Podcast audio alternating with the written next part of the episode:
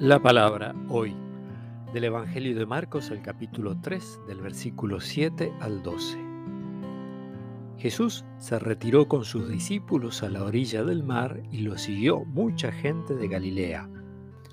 Al enterarse de lo que hacía, también fue a su encuentro una gran multitud de Judea, de Jerusalén, de Idumea, de la Transjordania y de la región de Tiro y Sidón entonces mandó a sus discípulos que le prepararan una barca para que la muchedumbre no lo apertujara, porque como sanaba a muchos, todos los que padecían de algún mal se arrojaban sobre él para tocarlo.